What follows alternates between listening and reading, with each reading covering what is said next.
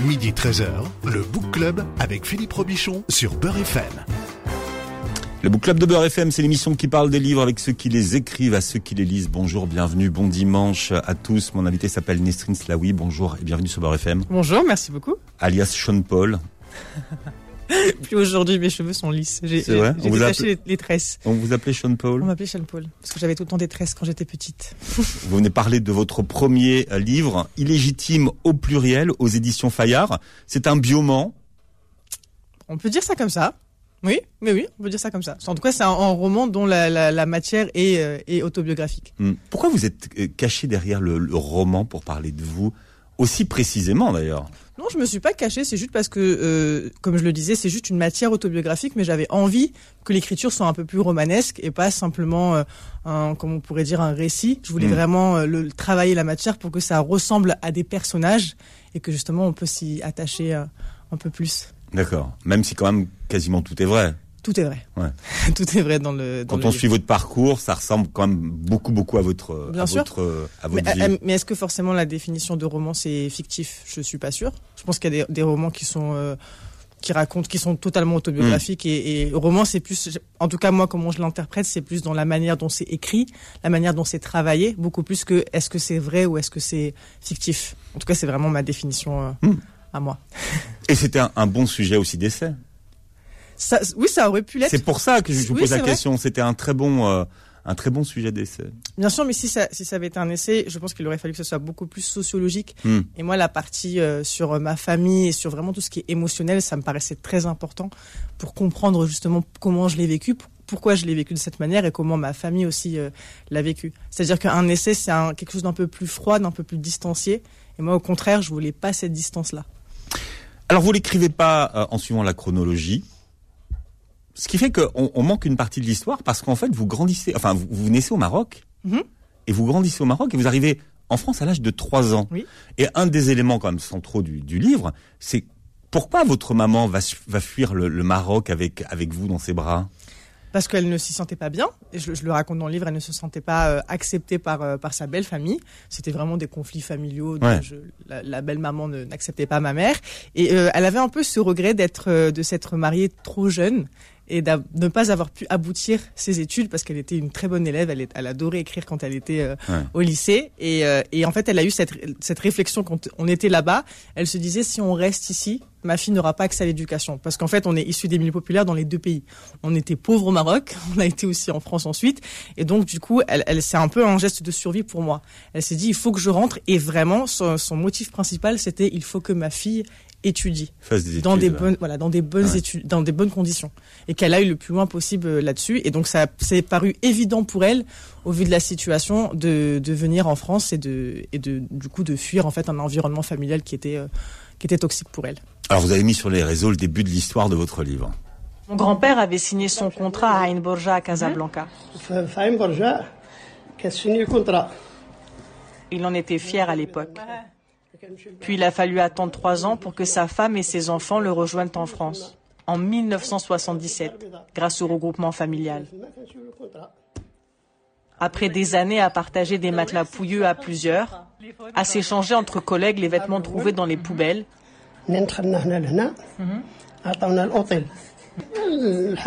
Mohamed avait enfin osé demander à son patron l'allocation d'un appartement pour vivre avec les siens.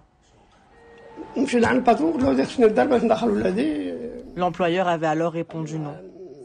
Un non définitif, comme si la vie de mon grand-père n'en dépendait pas.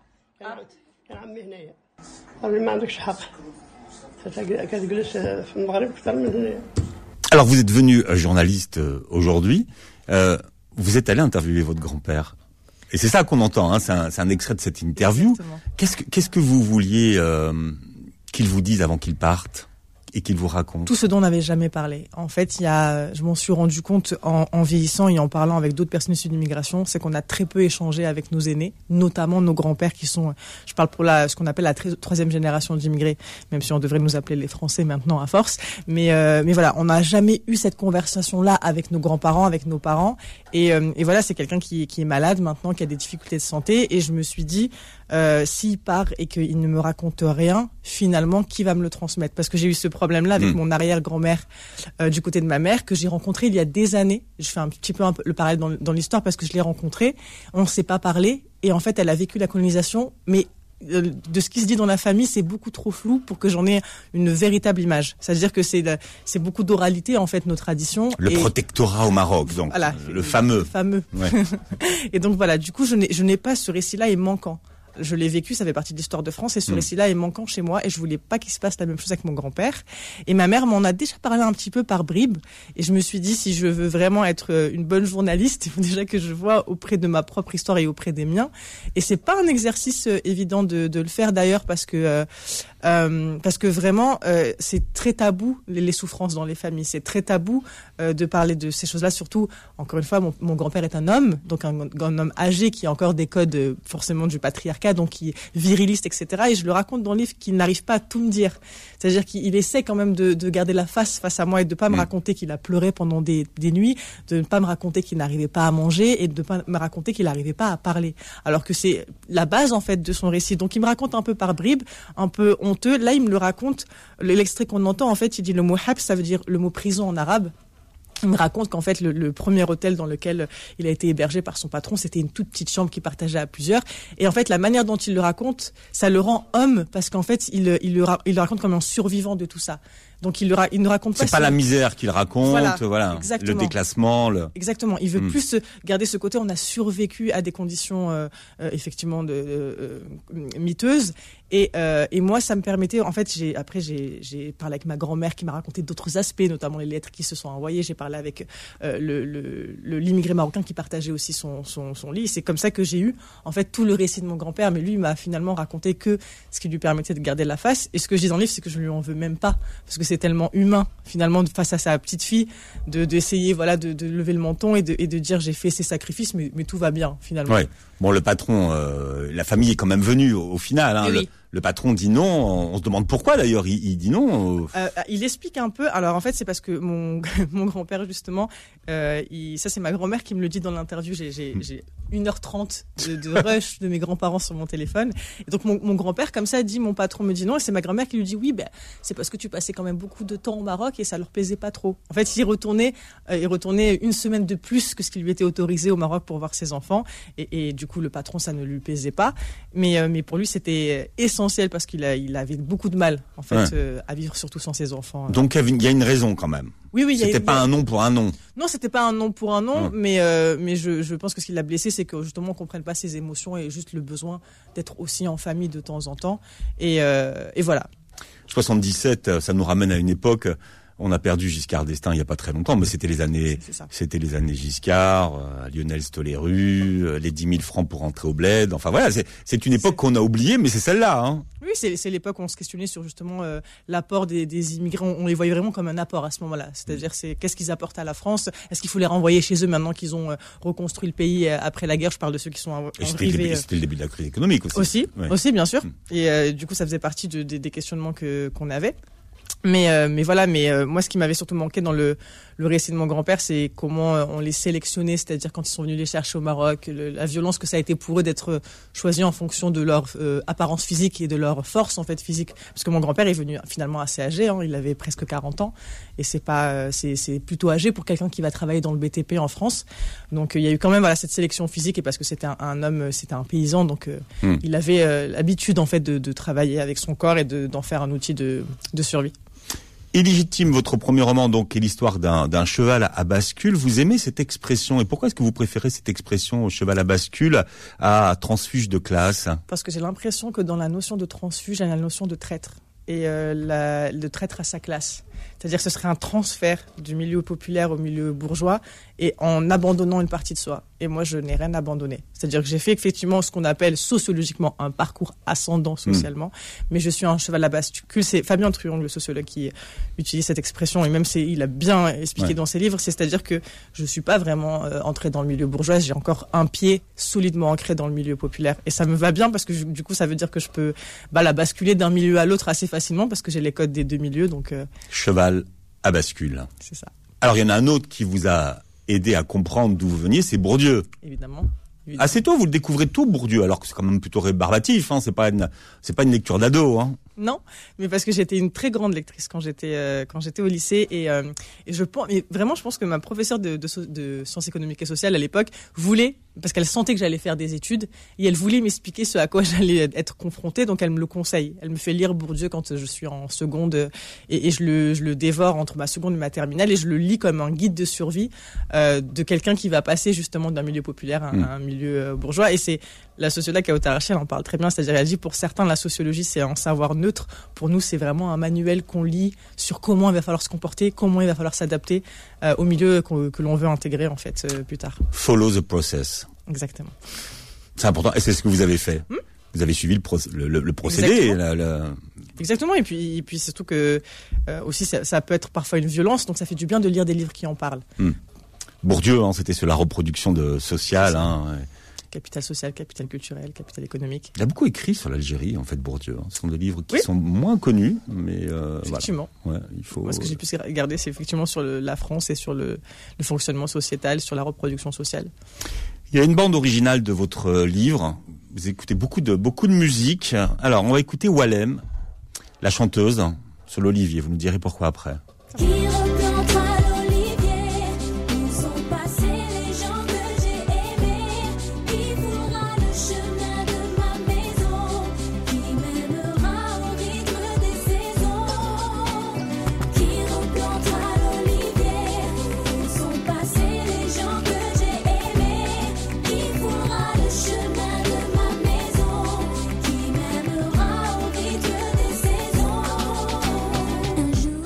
Wallen, euh, l'Olivier, c'est un gros succès. Vous dites que les chanteuses de R&B ont offert une bande son à votre adolescence, à Sabrina, Iba, Célinda, Fatima Zora, Laurie et vous. C'est les vrais prénoms de vos copines, ça C'est les vrais prénoms de mes Ah, donc- copines. Donc, c'est spécial C'est- dédicace. c'est- Voilà, c'est des spéciales dédicaces à elle et à ses heures passées sur les, les bancs à écouter euh, des musiques de R&B et du, et du rap. À l'époque, c'était Wallen et Jams qui étaient en, en hit en France. Et, euh, et voilà, justement, elles ont porté euh, musicalement nos vies. Et donc, on se reconnaissait tellement en, elles, dans la poésie aussi qu'elles avaient pour euh, pour le, le- ce, cette, ce déracinement à la fois être issu euh, de, Mm. de, pays maghrébins, France, Maroc, euh, enfin Maroc, Algérie et euh, avoir un pied en France. Et du coup, ça, on se reconnaissait tellement dans leurs paroles et c'était euh, aussi l'époque où on se posait beaucoup de questions sur les garçons. Et James et Wallen nous apportaient beaucoup de réponses. Des questions physiques sur les garçons. non, des questions Non de, ce- de ce que ça veut dire aimer. C'est pour ça qu'elle Ah oui, qui, ouais. qui replantera l'olivier où sont passés les gens que j'ai aimés. C'est-à-dire, c'est, c'est- ça veut dire quoi aimer Comment comment on découvre l'amour quand on est euh, voilà quand on est cloisonné dans un milieu où il y a beaucoup d'ennuis. C'est-à-dire que nous, il n'y avait pas des rendez-vous au restaurant, ça n'existait pas. il n'y avait pas de cinéma non plus. Donc voilà, c'était tout, toutes ces questions de. Il n'y a de- pas de cinéma parce que vous avez grandi à Apt. donc, Voilà. voilà. Bah, effectivement, j'ai grandi dans Si vous aviez grandi à Paris, peut-être que ça aurait Voilà. été une autre problématique. C'est c'est pour ça que je le raconte comme ça, c'est-à-dire Mm. que on a grandi dans une dans un quartier populaire d'une d'une ville de campagne, donc on n'avait pas de bowling, pas de cinéma, pas de grands centres commerciaux, donc on, on- finalement on n'avait que ce banc et la musique pour passer le temps, et, et au final c'est pas mal pour euh, pour rêver. Et, euh, et Wallen, c'est vraiment la bande son d'une vie parce que je l'écoute encore aujourd'hui et que et que ça veut dire encore la même chose pour moi. Ça ça rappelle les mêmes souvenirs de de ces heures sur le banc. Bon, spécial dédicace à Wallen qui écoute Beurre FM de temps en temps, donc euh, on va en profiter. Nesrine, Pour lui passer le bonjour. Voilà. Il l'a remercié. Ouais, bon dimanche à Wallen. Nesrine Slaoui est notre euh, premier invité de l'année. Vous publiez votre premier roman, il s'appelle Illégitime aux éditions Fayard. Le Book Club revient dans un instant. Midi 13h, le Book Club avec Philippe Robichon sur Beurre FM. Le club qui a lu pour vous Illégitime au pluriel aux éditions Fayard. C'est le premier roman de Nesrine Slaoui qui est là pour en parler aujourd'hui. Vous êtes aujourd'hui euh, journaliste, mais journaliste, c'est un rêve qui vous euh, tient depuis euh, longtemps. Vous racontez dans votre livre euh, la présentation que vous faites quand vous avez euh, 11 ans. Vous êtes en sixième. Vous dites « Je m'appelle Nesrine l'ambitieuse et voici le dictionnaire désordonné du monde tel que je l'ai rencontré. » Déjà à 11 ans, hein, c'est pas mal. Et vous vous présentez comme ça à la classe de sixième et vous, et vous expliquez que vous, plus tard, vous voulez être journaliste. Qu'est-ce que qu'est-ce qu'on disait de vous quand vous euh, vous, vous imaginiez un journaliste? Bah, on me disait que c'était un peu compliqué comme métier et que c'était un métier très très loin euh, du, du de notre milieu social parce qu'encore une fois je le rappelle c'était euh, un petit lycée de campagne dans, dans une ville euh, de 10 000 habitants Apt c'est à peu près 10 000 habitants. Donc Paris c'est très loin. Les écoles de journalisme c'est très loin. Hmm. J'avais un avantage pour moi c'est que j'étais la meilleure élève de ma classe je l'ai été pendant tout mon collège. Donc j'avais quand même des professeurs de temps en temps qui me soutenaient qui me disaient c'est peut-être possible un petit peu. Puis après on me rappelait vite c'est-à-dire que j'avais pas les codes vestimentaires déjà. C'est-à-dire que j'étais tout le temps en survêtement quand j'étais euh, petite et j'avais des tresses et j'avais vraiment tout le voilà tout, tout un, un look qui laissait penser que les grandes écoles c'était pas fait pour moi. Et c'était déjà violent que qu'on me restreigne au niveau scolaire par rapport à une apparence physique. Mais euh, mais voilà on me disait que c'était loin on me disait que c'était euh, c'était compliqué que que si je voulais le faire en tout cas il, il allait falloir euh, me battre beaucoup plus que les autres. Hmm. Et moi, c'est quelque chose qui est venu, euh, le, le journalisme, c'est vraiment venu en fait à- en 2005, quand il y a eu les, les émeutes euh, en, en banlieue dans toute la France. D'abord euh, à Paris avec le, le décès de Ziad Ebouna dans un transformateur EDF. Et en fait, moi, c'est venu de là, c'est-à-dire que j'ai regardé Mm. le traitement médiatique. On l'a beaucoup analysé aussi à l'école.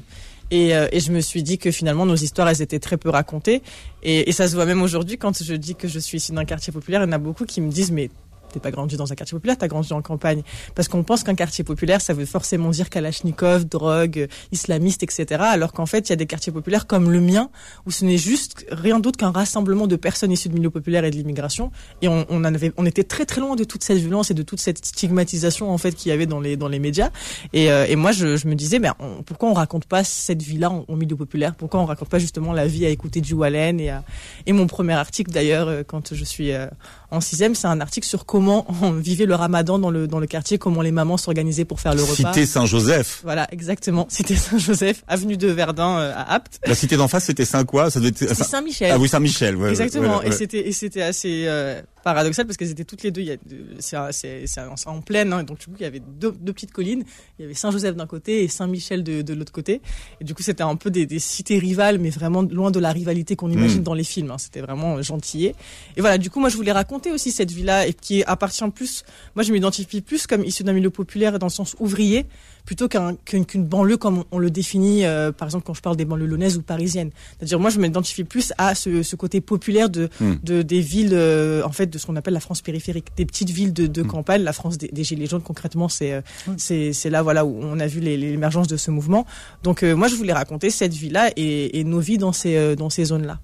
Vous écrivez que quelque chose a brûlé en, en vous euh, cette année-là et que, hum, que ce moment de l'histoire de France, finalement, ça a suscité beaucoup de vocations chez les jeunes, chez les jeunes des milieux populaires, justement. Exactement, et c'est assez euh, incroyable parce que c'est un quand, quand je rencontre des gens issus de milieux euh, i- euh, populaires et, de l'immigration et qu'on en discute, ça a vraiment été chez nous un, un déclic de c'est- c'était déjà trop en fait. Ça l'est encore aujourd'hui parce que ces événements Mm. existent encore, mais à l'époque ça l'était déjà trop et c'était beaucoup trop violent pour nous en fait. C'est c'est vraiment les mots en fait qui nous ont blessés. C'est les mots racailles, c'est les mots voyous, c'est il faut les carchériser parce que euh, on considérait qu'il fallait nous nettoyer et c'est en fait on se rend pas compte que des paroles des fois médiatiques en fait concerne des vrais gens et qu'il y a Mm. ensuite des vrais gens dans la vraie vie qui en pleurent et qui en souffrent.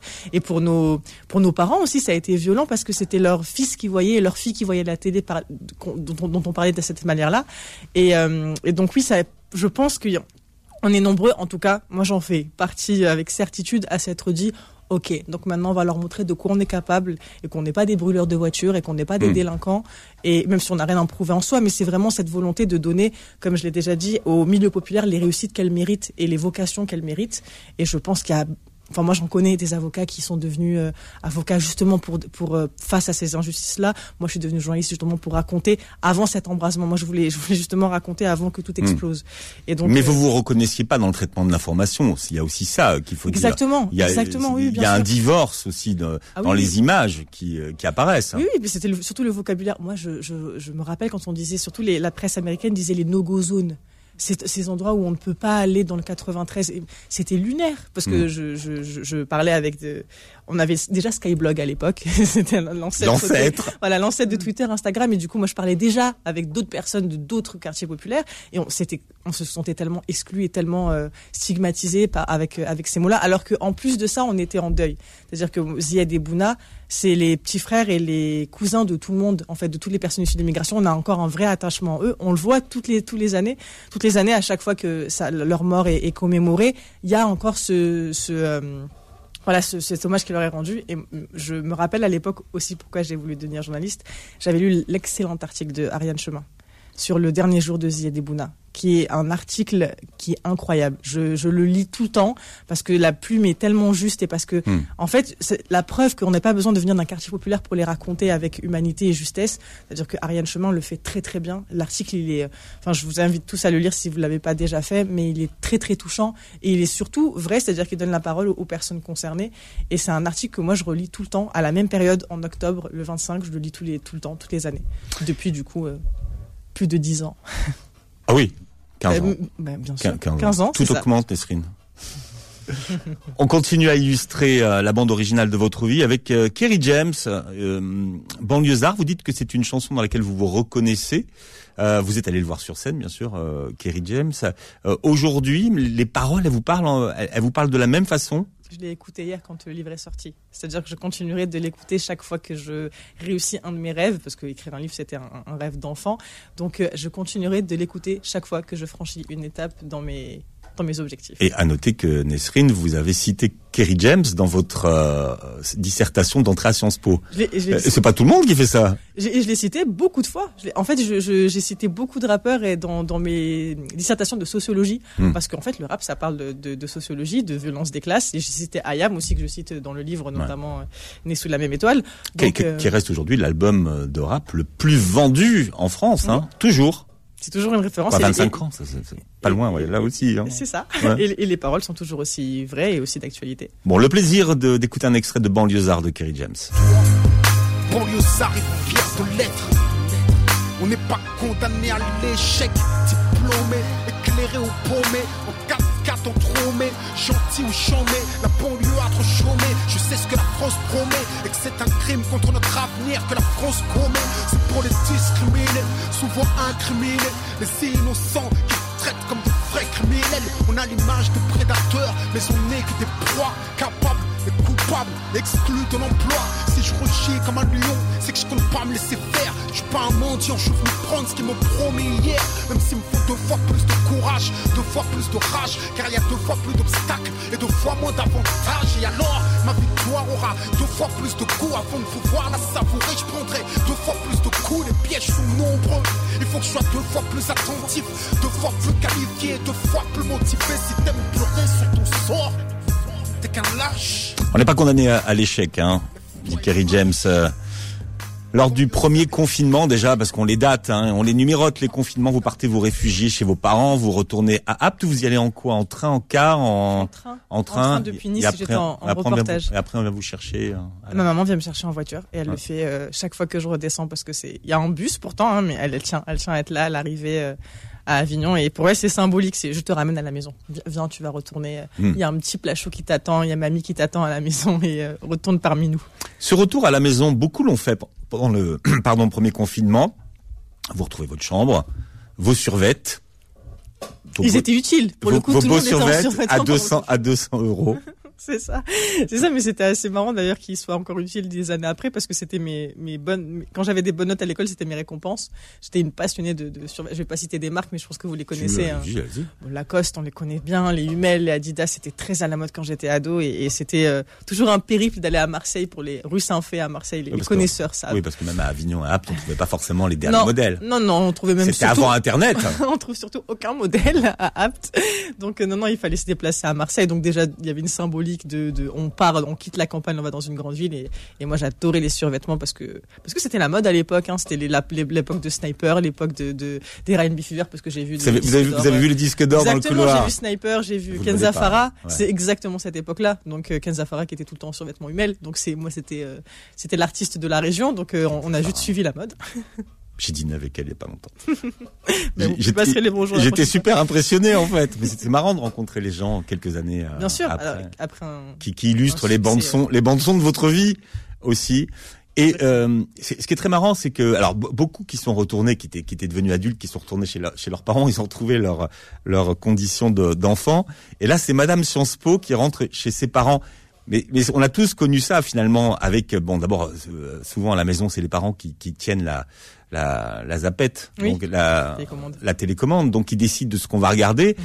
et après il y a forcément les sujets qui fâchent qui fâchent et, et, et visiblement votre père vous reproche d'être pas occidentalisé mais quand même d'a- d'avoir euh, voilà les idées des, des autres Ben, voilà, parce que j'ai- été euh, formée à Sciences Po, donc j'ai une culture euh, très française, littérairement. euh, et, et toutes, toutes mes connaissances maintenant sont totalement détachées de, de, de son pays d'origine à lui, qui est, lui s'informe en fait uniquement avec les chaînes arabes, avec les chaînes marocaines surtout. euh, Donc, euh, donc non, effectivement, on a deux visions du monde totalement anta- antagonistes, mais c'est tellement. Mais vraiment antagoniste ou? Sur certains points, oui, mais Ouais. parce que en, en fait, ma famille n'a pas été épargnée par les théories du complot qui ont qui ont foisonné pendant ce, ce, ce confinement, surtout le premier.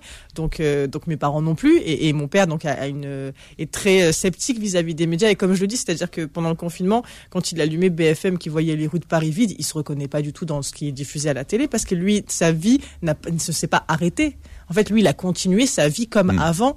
Et euh, lui est entrepreneur dans le bâtiment, donc euh, voilà, il Donc, continue à bosser. voilà, donc il continuait à aller, aller sur le chantier, il continuait euh, à, à mener sa vie de, de, de, de, de travailleur, d'ouvrier. Donc il comprenait pas pourquoi on parle pas de cette vie-là. Et il y a une image qui m'avait beaucoup marqué, c'est qu'il y avait beaucoup d'interviews avec des bibliothèques derrière. Et lui, il regardait et il s'est dit mais, mais c'est, c'est une mise en scène en fait, parce que parce que on voyait que ça. On ne voyait du coup. Et, moi, Tout le monde posait devant sa bibliothèque. c'est ça et ça, ça et la distinction de Pierre Bourdieu. Moi, c'est juste à ça que j'ai pensé quand j'ai vu ces images. Je me suis dit, il y a cette volonté de se distinguer de ceux qui n'ont pas bibliothèque et de ceux qui en fait n'ont pas le temps de poser dans la bibliothèque pour répondre à une interview. Et mon père, déjà que moi, ça peut être, il y a une distance vis-à-vis de ces images-là. Imaginez mon père qui en fait euh, rentrait sur du chantier avec sa tenue de chantier et qui allume la télé et, et voit en fait ces, toutes, ces, toutes ces réflexions très bourgeoises, très intellectuelles, alors que lui, ce qui l'inquiétait, c'est est-ce que je vais avoir des aides de l'État? Est-ce que je dois me confiner, je sais pas moi, deux Mm. heures par jour? Est-ce que il y avait, il y avait rien, il y avait aucune information sur Comment on doit remplir une attestation? Voilà. Est-ce que je peux continuer à bosser? Enfin, voilà, totalement. C'est vraiment des la questions vie, basiques. quoi. Voilà, Ouais. des questions de la de la vraie vie, de, Mm.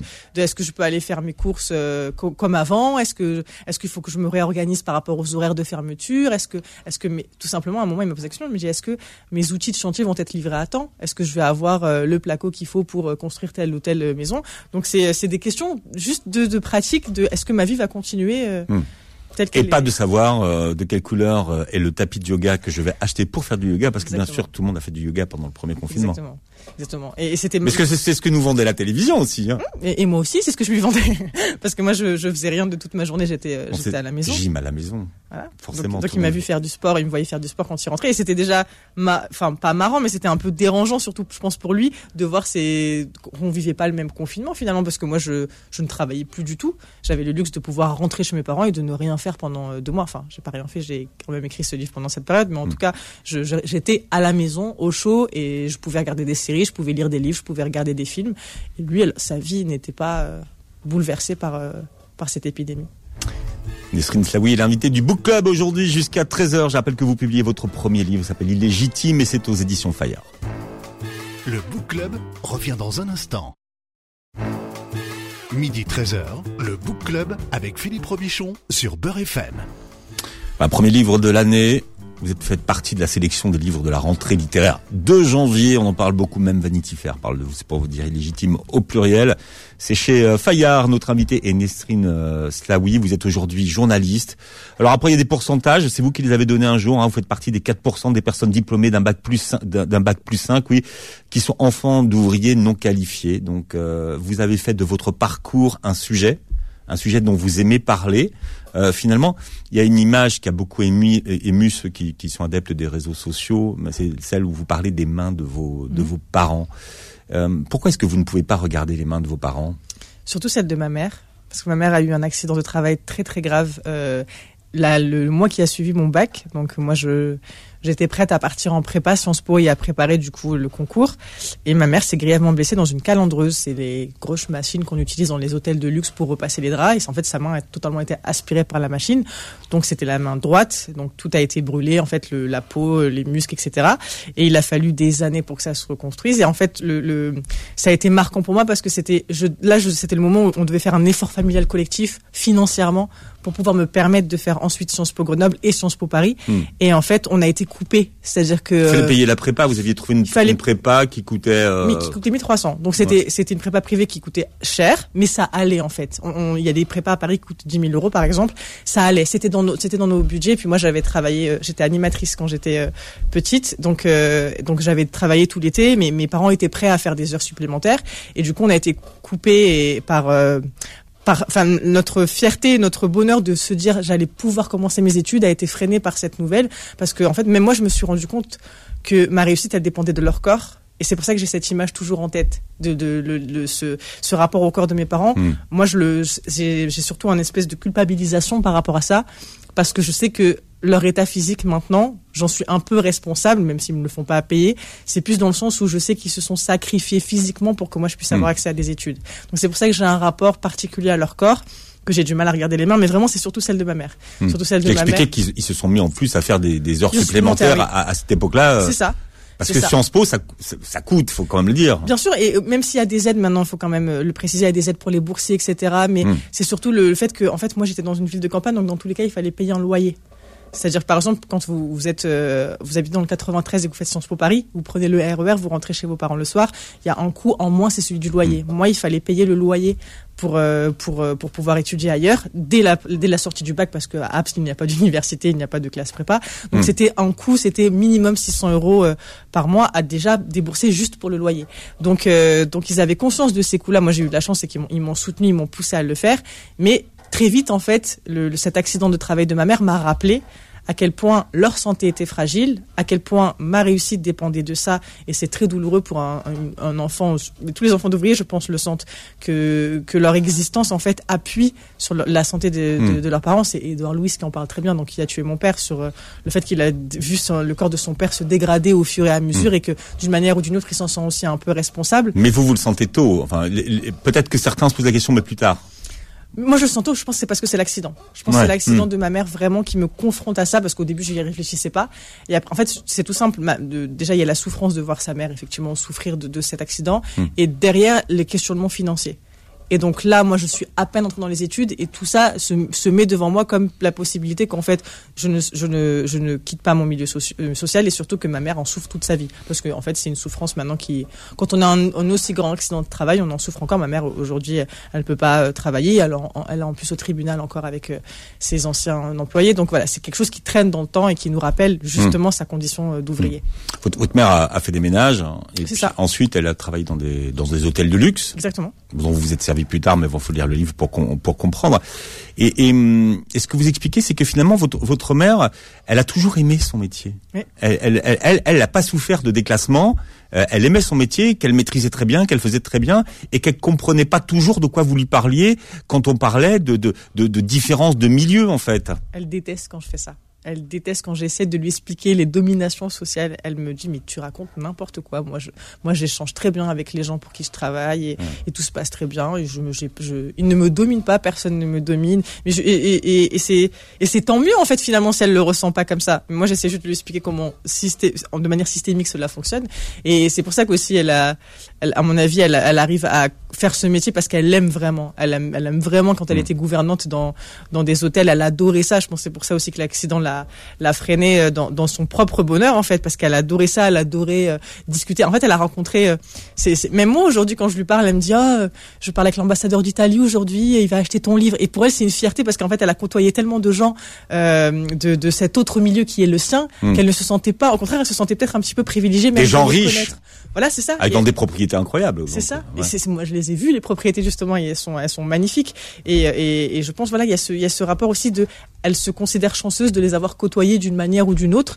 Et surtout, il, il, il la traite aussi avec respect. C'est-à-dire que moi, je l'explique dans le livre, c'est moi qui le vis comme une violence. Parce qu'en fait, moi, ce que je vois, c'est ma mère qui nettoie Hmm. les toilettes de d'autres C'est personnes. votre rapport à vous avec ça. Ah, voilà, c'est exactement ça. C'est pour ça que je le je le subjectivise beaucoup. C'est c'est mon rapport avec Mm. ça. Voilà. Quand euh, quand euh, alors que quand euh, je les je les je les vois avec elle, ils discutent. Il y a il y a une forme de respect, de courtoisie. Mais c'est vraiment moi qui vois en fait. Qui n'êtes pas à l'aise avec ça, Voilà. comme beaucoup d'enfants euh, qui ont réussi, qui ont vu leurs parents se, se, Hum. bah, se lever tous les matins toute leur vie, euh, travailler, euh, se tuer à la tâche, et qui, qui comprennent pas finalement que, que leurs parents n'aient rien dit.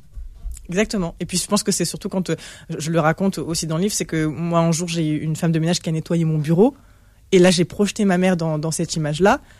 Et c'est là en fait où je me suis rendu compte de la de la de la violence que que j'avais peut-être projeté aussi sur elle alors qu'elle ne le vivait pas parce que, Mm. parce que je pense que la femme qui que nettoie. vous racontez que vous avez été super gentil avec elle, et peut-être que vous avez été beaucoup trop gentil. Beaucoup Voilà, trop. c'est ça. Elle ouais. a dû me trouver insupportable. C'est- J'étais vraiment. Vous voulez que je vous aide Est-ce que vous avez besoin d'aide Est-ce que vous voulez que je lève mon clavier? Parce qu'en fait, j'ai vraiment, à ce moment-là, j'ai projeté ma mère sur euh, sur cette femme, et c'est là où euh, où c'est pour ça que je le raconte dans le livre. C'est vraiment moi qui vis la violence de cette manière-là. Peut-être que ma mère, elle, elle veut pas aussi la regarder en face, mais c'est euh, c'est c'est personnel pour euh, pour elle. Mais en tout cas, voilà, moi, je l'ai vécu comme ça, et je- comme vous l'avez dit, je pense que c'est aussi lié au fait que c'est ma mère, tout simplement, et qu'il y a un lien familial, il y a un lien affectif qui Mm. est euh, qui est présent. Vous souffrez toujours du syndrome de, de l'imposteur. Alors, j'ai pas trouvé de féminin pour euh, pour ce mot. L'impostrice, l'impostrice, non, c'est pas. Sais pas- on le dit pas. en fait. Euh, on pourrait le dire. Peut-être avec on- un E, l'imposteur. Ouais, E. ouais, ou l'imposteur, on pourrait le dire, mais bon. Mais alors vous, vous dites que finalement, euh, il aurait hérité des- de votre grand-mère qui portait un voile et qui, elle, ne s'est jamais sentie euh, acceptée en Mhm. France. Moi, je pense, je pense ouais, que c'est oui. c'est ça. Je pense que j'ai euh, le même mon rapport avec la langue française, le fait que je parle vite, le fait que des fois j'ai l'impression que ce que je dis n'est pas très intéressant. Je me demande si ça vient pas de tout ce qu'on est, dans, tout ce qu'on a dans la famille en fait, tout ce que tout ce que j'ai hérité en fait, notamment mon père qui qui parle pas très bien français à l'oral, ma grand-mère qui est très discrète et qui ne s'exprime jamais et qui est toujours effacée. Et donc je pense que j'ai leur comportement on peut irriguer en moi et que du coup j'ai encore ce sentiment de d'illégitimité quand euh, quand je parle et quand euh, j'ai quelque chose à dire qui me semble important. Il me manque cette assurance euh, que je pense j'aurais eu dans d'autres conditions et dans si j'avais grandi dans un autre Dans environnement. un, autre, dans un autre milieu. Totalement. Vous avez gommé votre accent? J'ai gommé mon je sais je sais pas si euh, c'est à vous de me confirmer. Non, mais si je prends l'accent du Vous- sud, moi, je, moi, moi, je suis toulousain. On me met avec des toulousains, je reparle toulousain tout de suite, en, instantanément. mais c'est quelque chose qu'effectivement on fait peut-être automatiquement euh, quand on arrive à, à la ville ou à Paris, peut-être. Moi on m'a demandé de le faire. On m'a demandé de le faire parce que je voulais être journaliste euh, notamment télé et euh, Qui vous a demandé ça à l'école, à l'école des journalismes. J'ai pas de nom particulier parce que c'était euh, Glottophobie Exactement. Non, mais c'est c'est courant dans les écoles de journalisme. Il y a beaucoup de gens qui le dénoncent maintenant parce qu'on on nous demande de, de parler d'une certaine manière. Même on nous apprend à poser la voix. Moi, je, quand j'étais en, en télé, on m'a appris à, à faire la fameuse voix des JT euh, qui, qui Insupportable descend. parce que tout le monde, tout le monde a la même voix en fait. Et, et maintenant que je travaille dans d'autres médias dans mon l'Obsédeur, on me demande de faire l'inverse. Donc je suis en train de désapprendre ce que j'avais appris. Donc non, non, c'est parce qu'on m'a on m'a demandé de le faire et c'est pour ça que je le raconte d'ailleurs comme une violence, c'est-à-dire tout ce que j'ai dû changer au final pour pouvoir être journaliste, alors que j'aurais euh, tellement aimé garder mon accent. Alors aujourd'hui, il y, a une- il y a une mode, on peut avoir un peu l'accent. On Depuis- peut l'avoir Depuis qu'on a un premier ministre, euh, du Béarn. Il dérange pas chez tout le monde visiblement, effectivement. Il y a apathie, mais c'est vrai qu'il n'y a pas beaucoup de gens qui ont, qui non, ont surtout si c'est une femme, on peut considérer ça comme vulgaire ou en tout cas on m'a déjà fait des remarques là-dessus. Donc euh, donc voilà. Donc, Pas, crédible. Enfin, c'est- pas crédible, un Ouais. peu vulgaire. euh, voilà, il y a cette image-là de, de- des, des jeunes filles du Sud un peu frivoles. euh. donc euh, non, je, on m'a fait comprendre que si je voulais paraître plus sérieuse et que je voulais qu'on m'écoute, il fallait que je parle pas sans accent, mais en fait avec l'accent parisien. Accent pointu. Il y a un mot que vous détestez, c'est le mot beurette. Je le hais. C'est, je, je le hais. Et je l'explique dans le livre pour euh, pour tout ce qui véhicule. Parce qu'il a changé quand même de, de, Il de, a changé de de, enfin, de, de- enfin, Oui, de- bien sûr. de sens. Bien sûr, il, il est apparu dans les années 80 quand il y a eu la marche contre euh, contre le racisme et pour l'égalité, qu'on a appelé la marche des beurs pour euh, pour faciliter. Et c'est là où on a commencé à appeler les, les jeunes filles sur l'immigration euh, des beurettes. Et à l'époque, c'était simplement pour dire qu'elles étaient sur l'immigration. On avait un peu ce fantasme-là qu'elles étaient soumises à leur père, soumises à leurs frères, soumises à voilà à cette euh, culture-là. Et puis il y a eu un- une déviation euh, avec l'hypersexualisation maintenant de de ce mot qui est en tête des sites pornographiques, avec la télé-réalité qui l'a aussi beaucoup mis en scène, les clips, notamment les clips de rap qui ont euh, qui ont mis en scène voilà cette image-là très fantasmée de la beurette. Et euh, et c'est incroyable à quel point euh, maintenant il est sexualisé. C'est-à-dire que maintenant on ça a perdu tout ce tout cet aspect euh, de, de issu simplement de l'immigration. Et, et c'est pour ça qu'on est on est on est Mm. nombreuses maintenant à dire qu'il ne faut plus l'utiliser. Euh, Je parle de Nasser Ghani sous les masques qui avait écrit un livre déjà à Il y a l'époque. très longtemps, il y a Voilà, au moins et- 20 ans, je crois. Exactement. Donc c'est pour ça pour dire quand même depuis 20 ans on vous prévient à un moment Mm. il faudrait euh, cesser de l'utiliser. On parlait de follow the process, euh, suivre hein, le, le, le procédé. Donc pour changer de classe, vous vous dites que la première, c'est la logique de mimétisme. Donc ça veut dire quoi? Ça veut dire qu'on on observe et Oui. on, on fait comme les autres. C'est ça, c'est ça, c'est en classe prépa. C'est le, c'est-à-dire qu'en plus des cours, je me donnais des cours à moi toute seule et je, je regardais mes camarades, je regardais tout, les tenues vestimentaires, ce qu'ils, de quoi ils parlaient, des expositions qu'ils avaient vues, des livres qu'ils avaient euh, Hmm. lus, des films que j'avais loupés et je notais tout sur un carnet en permanence. Et, euh, et voilà, et c'est comme ça que j'ai compris comment comment il fonctionnait, comment il s'habillait. Vraiment, c'était de l'analyse sociologique. J'avais pas encore conscience que c'était ça, mais euh, parce que je voyais bien que j'étais différente. Déjà, le, par le simple fait d'être issue de l'immigration dans une classe prépa où il n'y avait en fait personne issue de l'immigration, déjà je me sentais différente. Et vous expliquez que tout le monde a l'habitude de se compter dans ces cas-là. Quand on est Totalement. seul ou quand on est en minorité, on se compte. Totalement. Et il y a déjà des, du coup des gens qui ont acheté le livre et qui l'ont lu. Et c'est ce qu'on m'envoie le plus là pour l'instant sur les réseaux sociaux, c'est la, la capture d'écran de ce passage en me disant mais mon Dieu, je l'ai tellement fait. Parce que c'est vraiment un geste de survie de, je l'ai fait de partout et surtout à Sciences Po, de d'arriver dans une classe et de dire bon alors combien il y a de personnes issues de l'immigration, combien j'ai de personnes qui vont me comprendre en fait dans dans la pièce? Et c'est surtout que si on est seul, c'est encore plus violent. Parce que c'est-à-dire qu'on va euh, subir en fait les fantasmes au nom de tous. Donc moi j'avais toujours ce réflexe de d'arriver et en prépa je suis arrivée et j'étais toute seule. À Sciences Po on était deux, Sciences Po Grenoble et puis en Sciences Po Paris j'ai été encore de nouveau euh, la seule. Et donc du coup voilà c'est euh, systématique et et j'en parle comme je l'ai dit avec plein de personnes issues de l'immigration. On a tous euh, Hmm. tous et toutes ce réflexe de, de compter. Ça pose la question de ce que c'est que la culture générale en France. hein, vous le dites, être bilingue en anglais, c'est de la culture générale. Être bilingue en arabe, non.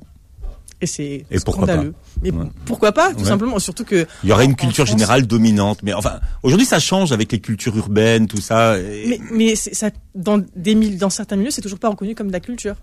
Le, le rap, par exemple, c'est pas considéré comme de la culture euh, partout. Le fait de parler arabe, on est encore dans un débat en France sur est-ce que parler arabe c'est dangereux ou non. Alors qu'il y a des dizaines de millions de personnes qui sont justement binationaux, donc français, algérien ou tunisien, enfin, français, marocain, français, algérien ou français, tunisien, et qui parlent ces deux langues-là. Et, euh, et c'est pourtant c'est une énorme richesse de parler l'arabe aujourd'hui dans un monde où euh, où en fait c'est le commerce qui qui. Je parle juste pour des écoles de Il y a commerce. du business à faire. Exactement. Ouais. Si, si on veut juste être euh, rationnel mathématiquement et économiquement, c'est euh, c'est forcément un avantage. Bon, votre premier roman illégitime est sorti cette semaine chez Fayard. Merci d'avoir été avec nous, Nesrine Slaoui. Vous réécoutez l'émission en podcast et puis vous regardez la vidéo sur YouTube. Merci, d'avoir été notre invité. Merci beaucoup pour l'invitation. Retrouvez le Book Club tous les dimanches de midi à 13h sur Beurre FM.